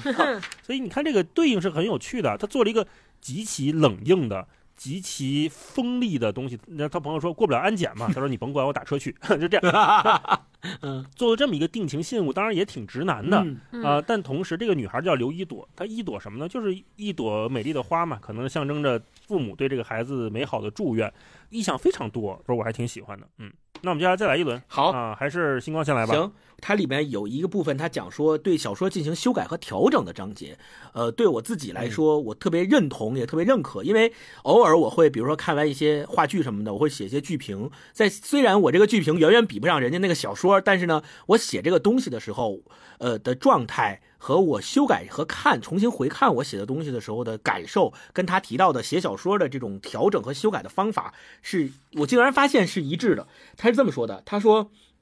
如果是一万字的短篇，也偏不到哪儿去。初稿花费的时间通常不太长，你写过的东西你也基本记得。但要是稍微长一些的话，比如写个三四万字的东西，我每一天都会再去看一遍之前写的，把那些随意的细节再召唤出来溜达溜达，然后再调整一下，再接着往下写。这是我的习惯，把前一天写的东西阅读一下，即使不是都有改动。写完整篇小说后再进行大的调整，但通常是写完之后放两天晾一晾，一般晾个两三天就可以了，再回头去改，会冷静一些看待自己的作品，也别晾太久了。等太久回来看，感觉那东西不像自己写的，这种情况也发生过。我想把一个小说放的久一点再改，享受那种彻底的冷静，结果再打开，一点感觉没有了。完全陌生，你晾的太干了，跟木乃伊似的，就不容易救活了。对，你看他写的这段，第一是还是挺幽默的，比喻也用的非常好。第二是我自己的感觉也是这样，就是往往比如我在写一篇剧评的时候，我如果要写两千字，那如果前面我比如写到八百字或一千字的时候，被什么事耽搁了，我去干别的了，把不再写了。那我如果第二天、第三天或者是第五天以后再重新打开想继续写的时候，你就会发现前面写的一千字好像不是自己写的东西了，那个气儿断。了，就晾的太干了。对，因为那个气儿和当时你在写的时候进入的那种心流和沉浸感就没有了。你如果想再重新进去，你可能需要反复的把你之前写过那一千字读上几遍，然后才能接得上那一点点气儿，才能继续把它写完。所以我觉得双雪涛写的这个部分，关于修改和怎么样继续把整个大篇幅的东西写完的这个技巧和感受，是跟我自己的感受是一模一样的。对，就就特别好。然后。最后呢，也是这一篇，因为他写到调整和修改的这部分的时候，已经是他谈小说的这部分文章结集的最后一篇了。然后我就再接下来分享一下他最后就是写小说谈小说的这一部分文章里面最后一篇的最后一部分，他是这么写的：他说自己的修改进行到差不多的时候，就需要值得信赖的友人和编辑帮你看。有时候人只为了少数几个人写作，这是非常合理的。不是说为了小圈子写作，是说这几个优秀的读者就代表了某一种文学的立场。一个人不可能为所有人写作，如果打定了这个主意，那他的写作某种程度上就不是我们这门课所涉及的文学的一部分。因为对于文学来说，所有就代表着没有，而一个文学人所进行的关于有的斗争，只能是属于自己和三两知己的，然后才能谈到在更广泛人群里的反响。这一步很多时候是无法预知的，也不用太去费心。我觉得这一段也写的就特别好，他就他承认了，他非常坦诚的承认了，我的写作不可能是为所有人写的，我也不想让所有人都看完我的写作之后来赞扬我，或者是来觉得你这写的好。我他也从来没有这种野心去说奢望所有人对他有好评。我觉得这一点如果立住了，那。就是能够写出一篇好的作品的前提。然后这篇文章的最后，我觉得也是非常感人的。他说，作者和编辑的沟通还是以坦诚最为重要。文学这个东西确实最怕绕圈子，会越绕越远。文学看似跟才华关系最紧密，实则跟真诚的关系最大。对自己的记忆真诚，对与他人心灵的连接真诚，对自己多年凝结出的对世界的认识真诚。真诚会产生才华，也只有在真的命题底下，小说这门虚构的工作才有意义。哦，我觉得这个结尾用于他整个对于谈小说的这一系列的结尾是太棒了。就是一个虚构本身，小说就是虚构的工作，一个虚构的东西怎么样才能写好？那你就是要在这里面用真用真诚来去打动人，不管是沟通的真诚，还是你对自己记忆的真诚，对世界认识的真诚。我觉得这一点就是说的特别好，嗯，特别感动，嗯。超哥，再来一段。超哥来一段。我来一段。前面一开开篇不是说说这个书让我放下了一些阅读小说的思想包袱，老怕读不懂的那种愧疚感啊？是这些愧疚感是怎么被这个移除的，或者怎么被减少的？其实来源于他在书里谈了好多，他认为写小说的意义是什么。他作为一个作家，为什么要写小说？就这些，哎，让我明白了，好像我和作家之间走得更近了。为大家念念几段节选啊。第一段是来自于双雪涛当时做过的一个特别著名的，在一席上面一个演讲，叫《冬天的骨头》。我们今天在这本书里能看到他为那个小说演讲写的原稿、逐字稿，因为他当时演讲的时候可能和这个有出入啊，我觉得特精彩。我给写一下，他我给大家念一下，他说为什么写作啊？他说我对人类社会的认知发生了一些变化。这个世界表面平滑的在运转，但是内心里有好多暴虐的事情，就像骨头长在身体里碎掉了。表面是看不见的，但是事情发生之后又被一些程序性的东西磨平了，就像一场大雪一样盖住了很多东西。所以写作对于我来说，就是提供那些个体的命运，而不是一个整体的什么东西，不是总结性的，不是抹平，不是笼统，不是一般性，而是个别性。一个人的命运，哪怕是非常普通的人，对于文学来说，一点不比提供一个似是而非的真理次要。一个人的命运是非常值得反复琢磨的。一人一世界，一花一菩提，是一切文学的基础。这是我要讲的关于冬天的骨头的第一个事儿。然后他在冬天的骨头最后有一个收尾，也收的特别好。他说：“我一直不觉得世界上有什么完美的生活，人这种东西很难如意。”但是底线是绝不能散架，不要虚无。虚无真的比痛苦更没出息。对于我来说，这个骨头就是我的工作，我所收获和付出的爱，这些东西支撑着我，赋予我生活的基本形状。对于大家，我觉得因人而异，应该都能找得到，然后扣紧扣子去穿过风雪和寒冬。嗯，小说的语言太棒了。最后想分享一句话，我觉得这句话他就写在就是整个杂文集倒数第二篇，叫《小说家的工作》。他做了一段概述性的表述，他说说了这么多，小说家应该怎么办？他讲了很多时代的问题，时代基于写小说的人的不利。比如说有一些读者，他为了吸引人的眼球，他就写一些抨击小说的话，因为这种。更吸引眼球嘛，所以就造成了很多人对于小说也好误解，甚至写小说的人对于这个时代的懊丧，觉得完蛋了啊。他说怎么办呢？小说家应该怎么办？我的感觉是，还是要相信读者，也只有相信读者，相信读者中的优秀者，尤其是写小说的人，把故事讲给有心人听，这个感觉不能丢掉。哦，所以我看完这个，我读完这些，我就觉得我们不用说质疑自己，我不用质疑自己水平的高低，是不是个专业的读者？也许我不能。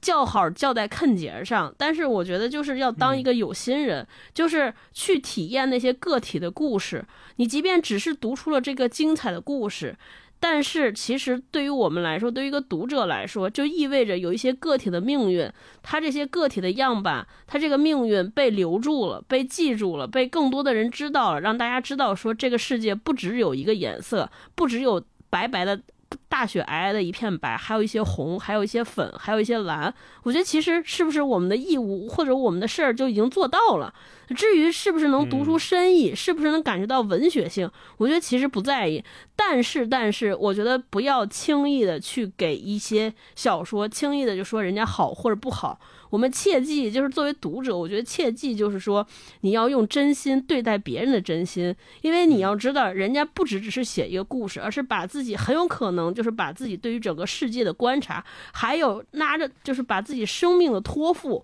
都寄托在这篇小说身上，你不知道这个简单的故事背后凝集了别人多少的心血，所以千万不要轻易的，就是就一个自己看到的很小的只言片段就给人家下判断。稍微补充一下，超哥讲的就是他刚才分享的这一段，最后这一段，作为有心的人去给有心的人去写你的作品，这段也是我特别想分享的。超哥分享了，我就不重复了。我我读到这一段的真实感受就是，我希望。我也给自己提出一个要求，就是我希望我我们都能够成为双雪涛老师所说的那种有心的读者。对，不要错付了别人的真心，对吧？因为你会发现他们这些。呃，真正优秀的作家，他们在写这些小说的时候，真的是付出了很多很多的心血和打磨，才能够把这个作品呈现在你面前。当你拿到这个作品的时候，也许这个作品就是他们想用这样的方式去跟你对话，想用这样的方式去传递他们想说的东西，告诉你。那你是否是一个有心的读者？第一是你的态度。第二是你的能力，第三是你的鉴赏水平。能力跟鉴赏水平我们就不说了，我们就先说这个前提就是态度。那你想不想做一个有心的读者，去接收他们传递给你来的这份东西，能够让你在这份东西里面去读出他们想传递给你的事情？我觉得这一点是非常重要的，因为嗯双雪涛老师他们就是他们非常在乎他们的作品有这样一群有心的读者在读，是他们虽然哪怕不知道这些读者在哪儿，也不知道这些读者是哪些具体的人，但是我觉得作为一个热爱阅读、热爱写、热爱小说、热爱这个作品的人，就是我们这些人来说，我们应该每一个人都应该努力让自己成为这个有心的读者，成为能够给作家以鼓励、以鼓舞、以连接的这样的一个角色。我觉得这个是我对读到这一段也是对自己提出的要求。我希望在接下来的阅读的过程当中，阅读的历程，不管读谁的小说，都要做一个有心的读者。嗯嗯，嗯，嗯大老师大老师来分享。说的挺好。好，那我再分享最后一段吧。嗯呃，我是读这块儿的时候，发现了这本书的书名儿，我觉得还挺逗的。嗯这篇在讲小说里的人物哈，他说，以前有个作家，我忘记是谁了，说了一句话：小说像气球，你要保证它的压力，不能老用针去扎它。大家都知道案子夺人眼球，它这个背景是在写平原上的摩西啊，这是一个当年大家都知道的一个案子，破案但它并不是重点。这个案子的用法并不是要在这个小说里面无时无刻的出现，它只是这个小说里众多事件中的一个。小说里有些生活化的东西，有些日常的东西，案子可能比较强烈一些，但它也是其中的一环。它就像白色绵羊里的黑色绵羊，但是要一起养。嗯，这一段我看的时候，我说，哎，小说像气球，然后这些你看上去很惊悚的案子和日常的东西，在小说里面是同样重要的，同样平等的。我看的时候，以以前可能会觉得，哎呦，就看这个案子惊悚啊，有意思啊，但是那些细节也同样的对文学来说是至关重要的东西。对啊，然后后面，呃，我再分享一点儿他对于小说里面意象的他的看法啊，这也是我特别着迷的一段。他说，意象这个东西对初学者来说比较好用，就是你先去抓这个意象，这个抓手可能会带着你飞驰起来，但如果你把这个抓手做得太明显、太刻意，当你到了这个程度的时候，这个意象就变得越来越虚假，就像电影里的薇娅，后期没有擦掉，一下就穿帮了。有的时候他可能会比较做作或者太文学化了，无法做到润物细无声。也不能说当小说彻底文学化的时候，它就向诗靠近了。诗嗯和世界的关系也没有这么简单。所以说，写短篇小说要有写诗的雄心，不只是指意象这个层面。呃，那么我再分享几个意象强烈的小说，比如梅尔维尔的《白鲸》。嗯，白鲸是个典型的意象明显的小说。白鲸大概代表了信仰，也许代表了上帝，也许代表了人类无法摆脱的命运。这就是坑节儿了。我读的时候特别爽。对，无论如何，它是个典型的意象型的小说。你总是觉得白鲸象征了什么？它开头第一句就是“你就叫我以实玛丽吧”，似乎它根本不叫这个名字，请读者暂且以此称呼它。可以说，小说从开篇就建立起了一种真和假、事实和隐喻之间的关系。海明威的《老人与海》看似写得很实在，写的是捕鱼小镇的日常，比如说洋流怎么流动，这个季节会有什么样的鱼出现，事无巨细，其实无处不洋溢着象征。尽管海明威很反对象征主义，但我认为《老人与海》还是一个象征意味很浓的小说，嗯而且跟白鲸有继承的关系。你很难说这些日常的描写是不是意象，具体象征了什么东西。有批评家去解读这些细节，他们说这些内容都跟圣经是暗合的。当然，这是批评家自己分析的，海明威并不承认。但我觉得海明威有可能在这个作品里面成套的设置了一个意象系统，他当成寓言故事在写，只是他自己不承认而已。意象有时候不需要那么强烈的指代，当你写的比较纯熟一点的时候，一把手枪或者一个早晨或者一个吻或者一个破旧的沙发都可以作为意象。这很像我们说卡佛里面小说小说里面的破旧的沙发的那种感觉、啊。对对对，这是不是我们读书的一种坑节儿呢？对，它的指代性不那么明显，不要让它只代表了某个概念，你会感受到它属于你这个小说，它应该在此刻出现。某种程度上，这就是小说的味道。嗯我很喜欢这一段，跟大家分享。太棒了。啊！嗯那我们这个片段分享呢，就跟大家聊到这里。因为这本书我们真的是太喜欢了，所以都基本贴满了。对，对，如果是有朋友看完这本书之后去写小说了，双雪涛老师一定会很欣慰 好，那最后我们聊一个话题啊，就是我们三个啊，虽然目前暂时还没有写小说的意图，但是呢，我们刚才也读到了很多我们觉得很关键的知知识点，或者说看节儿吧。嗯想问问你们俩有没有一些什么样的变化，或者说双雪涛教会了我们什么？啊，如今读这种杂文集，跟我们可能十年前、二十年前读的杂文集的体验，那个不同之处在哪里？对。啊，嗯超哥先嗯聊聊吧。我觉得我那个变化，第一个呢是对杂文这种文体的认识，以前就是就是觉得你肯定要不是反对一个事儿，要不是抨击一个事儿啊，才值得写杂文。现在我会发现，哎，好像不是这样，就杂文也也可以写的情绪化，没有那么激烈，同时就是也可以写的像我刚才分享那样，也也可以很美，也可以有事儿，对吧？就是第一个是对杂文这种文体的变化。第二是双雪涛老师教会了我们什么呢？教会了我什么呢？我觉得就是教会了我，就我一集都在强调，就是到底怎么怎么作为一个读者看怎么看小说，看什么啊？我以前就确实是除了看故事之外，还会看什么？我以前就是分不清楚，比如说文学文学性，这文学其实涉及到技巧，比如隐隐喻这件事儿，再有就是挺大的一个技巧，隐喻这个事儿一直是我一个特大的障碍。就是我，我甚至不明白为什么一个作家写小说要用隐喻，对吧？就是为什么不直说？是，就是隐喻是他就是想让我猜吗？让我引起讨论性，还是为了为了炫技？还是说，比如说他直接写出来不能过审会被删？就其实我我一直在猜测或者一直在试图分析啊。但是读完这本书之后，尤其他做了一个定义，他说他写小说就是在为自己的灵魂塑形，我一下子就给我很大的一个释怀，就是这些隐喻你读得出来也好，或者你感觉到读成啥也好不重要，这不能决定你是不是一个专业的读者，或者你是不是一个资深读者的标准。我觉得这不是一个评判的标准，甚至是不是都不应该有资深和专业读者就这个。评价或者这个 title，嗯，小说就是你借一个故事，去了解一类人或者一个人的内心，有的时候就是作者本人，有的时候是通过他他的故事塑造的人物。我觉得这不重要，只要你自己觉得通过自己的理解和那个人产生了一些连结，或者那个人你对他产生了悲悯也好、同情也好、爱也好、恨也好。就可以了，我觉得就可以放过自己了，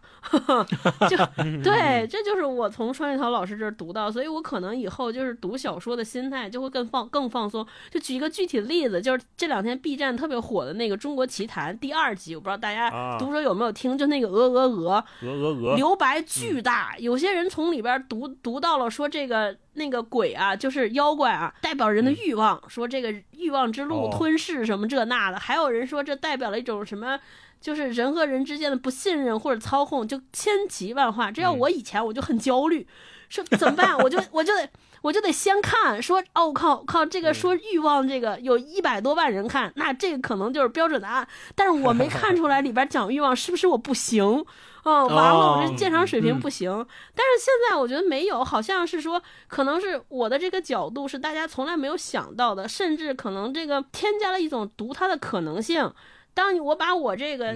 解读告诉作家的话，没准作家还会欣喜，他不会认为你这读的错误，他可能又说，哎，原来还有这种。还有这种新的启发，你是这么想？哎，那挺好的。我觉得这对我来说就是一种放松啊，就是思想包袱没有了，敢看了。给了你一些话佐料嗯，是是是，我觉得挺好，就是没有标准答案，没有标准答案。但是你不能把自己的标准答案当成唯一答案，你就站起来说：“哇，你们怎么都看的是欲望？太扯了！你们不行。只要不是这样干，我觉得应该都是好读者。”嗯嗯，星光呢？我觉得我对跟以前读杂文的体验最大的不同，呃，咱们先说说，就我读这本书，我觉得双雪涛教会了咱们什么？其实用他这个书里面的那段话来总结是最合适的。他说。一个没有经过传统科班训练，但心怀文学梦想的年轻人，可以靠着手中的笔，劈开生活的荆棘，一步步靠近自己心中的文学理想。在混沌不明的现实面前，我们至少可以通过阅读和写作，守住自己内心深处微弱的光焰。这个是他自己写的，我觉得也就就总结了咱们那个说双雪涛教会了我们什么。我们可能没有想成为一个小说家的理想，但是我们靠阅读。我们也能够守住内心深处微弱的光焰，我觉得这个是每一个喜爱阅读的读者应该去用心去做的这样一件事情。那说到这个跟以前读杂文的体验，觉得这本呃双雪涛老师的杂文集，嗯，跟前面咱们说的读鲁迅的杂文啊，读韩寒的杂文啊，确实区别蛮大的。它的区别主要是在说，它的战斗性和批判性是大大降低了，但是杂文里面所蕴含的那种议论性，或者叫文艺的议论性和。知识性。因为咱们从这本书里面得到了很多之前不知道的坑节嘛，所以那种知识性是非常丰富的，而且读了之后确实有很有收获。那我我们。仔细分析啊，也可以知道鲁迅先生之前的那个年代，他写的杂文是有他独特的诞生土壤的。那个时候就是斗争嘛，斗争为主线，所以他的目的就是为了成为匕首和头枪去批判、去唤醒民众，所以才特别的战斗体现的。那韩寒的杂文也是能够明显的感觉到他年轻时候写出来的那种青春的勃发和少年的义气，其实是一种没有被社会规训之前的那种不服。他是很有力量的，而且他当年指出的一些问题，确确实实也是一针见血的，而且逻辑也是对的。他不是胡乱骂街，不是为了骂而骂。然后双雪涛老师的杂文呢，就更内向，我觉得他是指向自己的思考，他是去深挖自己内心对于文学、对于电影、对于文艺作品、文艺形式他自己写作上的思考，所以是更内向的。那他作为一个小说家，其实他是愿意从小说的故事里面。去展现，或者说让读者能够从他的小说里去触摸到一些他想表达那种东西。他更多的是通过他的小说表现。那这今天这本《绵羊》这本书呢，是，呃，如果说他是以匕首和头枪的话，他更像是投向双雪涛老师自己内心的匕首和头枪。他是去挖掘自己的内心，是去反复的追问他内在的那种纠结跟矛盾。他自己也说嘛，他写的很多小说也好，还是包括这本书也好，整理之前的文字的时候，每看一遍都会。有修改的欲望，每看一遍都觉得写的还不够完美，哪儿我还甚至不同意自己之前说的完全的观点。是的，哪儿他老觉得这块是是没有愈合的伤口，我还还能再改一改，我还能再去写的更好一点，所以他每次都要去不断的去改。那这种矛盾或者说这种纠结，可能就是一个天生的职业的小说家所天生的那种敏感性和天生的对文字那种追求，所以他在这种反复看、反复改和反复适应的过程当中，这种。呃，对外的批判性和战斗性一定就是非常弱的了。呃，就算有，也更多的是面向自己的。所以这个是我读双雪涛老师这本杂文集跟之前的读的杂文的不一样的一个感受。但是这里面也有不变的点，比如说不变的就是，呃，咱们前面也说到了，杂文可能是更适合互联网时代我们在网上看到的那些段落也好、文章也好的一种方式。那我特别希望的是。如果未来我们在网上每看一场，比如说大家吵架也好，还是撕起来也好，双方都能够像写杂文一样写一首漂亮的杂文，那我觉得对我们来说，吃瓜群众来说就是一场享受了，而不单纯的是吃瓜，单纯的是八卦，而是能从那里面甚至能看到一些文学性的东西。我期待是这样，但是很渺茫，很渺茫。嗯，我们之前所看过的所所有的这种这种批评也好，争论也好，这种撕也好。都是胡乱胡乱死的，甚至于连最基本的逻辑和连说话都说不明白的，就就很遗憾。对，然后第二点是说，我觉得好的杂文和小说一样，都是有穿越时间的力量。比如说，我们说鲁迅先生，他写的很多杂文到今天仍然有警示意义，因为他批判的是最深刻的那种民族性。还有包括韩寒，他在二十年前写的《通稿二零零三》的，他那里面提到的很多问题，我们今天拿出来，这些问题还依然存在。那也就是穿越时间的力量了嘛？二十年前的问题，今天还依然存在，说明没有改观嘛？所以他的文字拿到今天读还依然有启发性，所以是穿越时间。那双雪涛老师也一样，他虽然文章里面没有那些涉及民族性或者社会问题那种根本性的东西，但是他的这种向内去反观自己内心的东西，我觉得也是有时间性的，他也可以超越时间。比如说，我们过十年，咱再拿出来这本。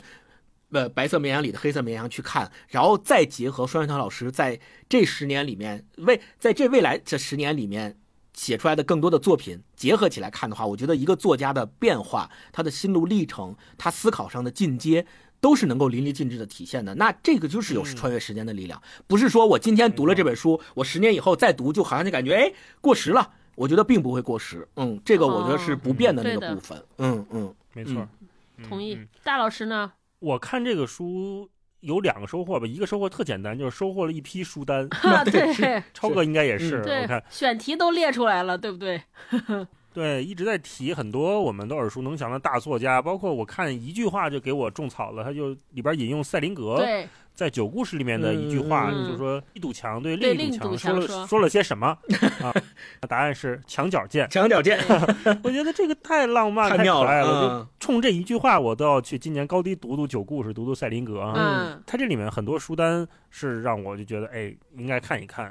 按图索骥嘛，我觉得这也是一个特别好的阅读相互启发的那个合理的路径。对就是我们不愁没书看。另外就是给我很多刚才前面也说了，就进入小说的方法吧，有了很多角度。就像我们喜欢看很多电影啊、电视剧，尤其是我特别喜欢一遍一遍看嘛，就理解了那句话叫“常看常新”嘛。就，第一遍你可能看故事、看剧情，那过一段时间你再看，你可能关注音乐，对吧？那下一遍再看可能是看台词，再过几年再看，你可能看人物、看他们的选择。对，然后再过几年你看同样的剧情，我们可能会有截然不同的感受，或者说你带入的角色就完全又不同了。这是一个很美妙的事情。而且我是觉得啊，如果我们这一辈子能有几部作品都不用多，可能那么三四部电影、两三部电视剧、一两本书，最好还有那么几集播客哈，啊我们可以随时翻出来，反复听随，时都能听进去。嗯哎，那就是特别特别幸福的一辈子，嗯对吧？你就一点儿也不担心，你手里有东西嘛。对，同时，如果我们带入一个创作者的身份，就像刚才星光说的，我们就会有了一种新的追求，就是我们做出来的内容。我们作为一个讲故事的人，或者说在做表达的人，你到底希望它留多久？它那个保鲜期是多久？嗯保质期又是多久？嗯这个都是我们可以去想的问题。嗯嗯对，现在在读杂文，跟当年的感觉的不同。我当年看的时候，看的是那种姿态，啊，那种锋利的感觉，那种说话特别会说漂亮话的感觉，那是我看的。但是现在我看这次《绵羊》这本书，我我反倒是挺感动的。嗯。对，这是我读之前没有想到的感觉，因为我一直觉得，不论是现在的杂文还是当年的杂文，它杂文集就是一种理想主义，它是一种稀缺的真诚的表达。这个真诚也是在我们这一集里面频频提到的一个关键词。嗯，我们看很多小说，有的时候是不那么容易见到作者本人的，对，他会藏起来。你就觉得这人特厉害，对吧？思想很厉害，很高，嗯他会把一部分自己夹杂在那个虚虚实实的叙述里面，我们作为读者不一定能看得出来，到底在哪本小说里面那个最本真的、最具体的作者在哪儿，我们不知道。对，但是杂文集它就有点像我们一期一期做的播客，对吧？你进入了一个从一三年到二一年这七八年时间里面一个长期主义的书写和表达的之后，你是没有办法隐藏和假装自己的。就像我们现在聊天一样，我们很难去伪装我是一个什么样的人设，这个装不住的，藏不住的。对对，对，这也是我看这本书，就是你能看到一位作者一以贯之的东西，嗯。比如说对文学的热爱，比如说对写作更高水准的追求，比如说对这些大师们的喜爱和一遍一遍的去读，对，这件事情是不变的。同时，我们也能看到，呃，双雪涛老师他本人的成长和变化，对吧？以前可能我们读不懂的东西，现在能看懂了；以前不够好的表达，如今更精准了。那这个时间只有在这么密集的这种杂文集里面去体现的时候，我们作为读者才能看到。这也是杂文集的一个魅力所在。我们能看到读者的变化，也能看到作者的变化。整体来说，这本书它比聊一本小说，可能我们能说的感触更多、更丰富，也是一个难得的阅读体验吧。那我们今天这期节目就跟大家聊到这里，然后也欢迎嗯大家留言说一说听完这期节目的感受，或者说你对杂文这个文集的印象和故事。我们会在评论区选出五位朋友送出这个。而且哦，这本书设计也非常的有意思，对对，所有拿到纸质书的朋友应该都会惊叹一下啊！送出这本《白色绵羊》里的黑色绵羊纸质书一本，嗯希望大家都喜欢。好，好，那我们今天就跟大家聊到这里，我们下期再见。拜拜拜，拜拜拜拜拜。还是走吧甩一甩它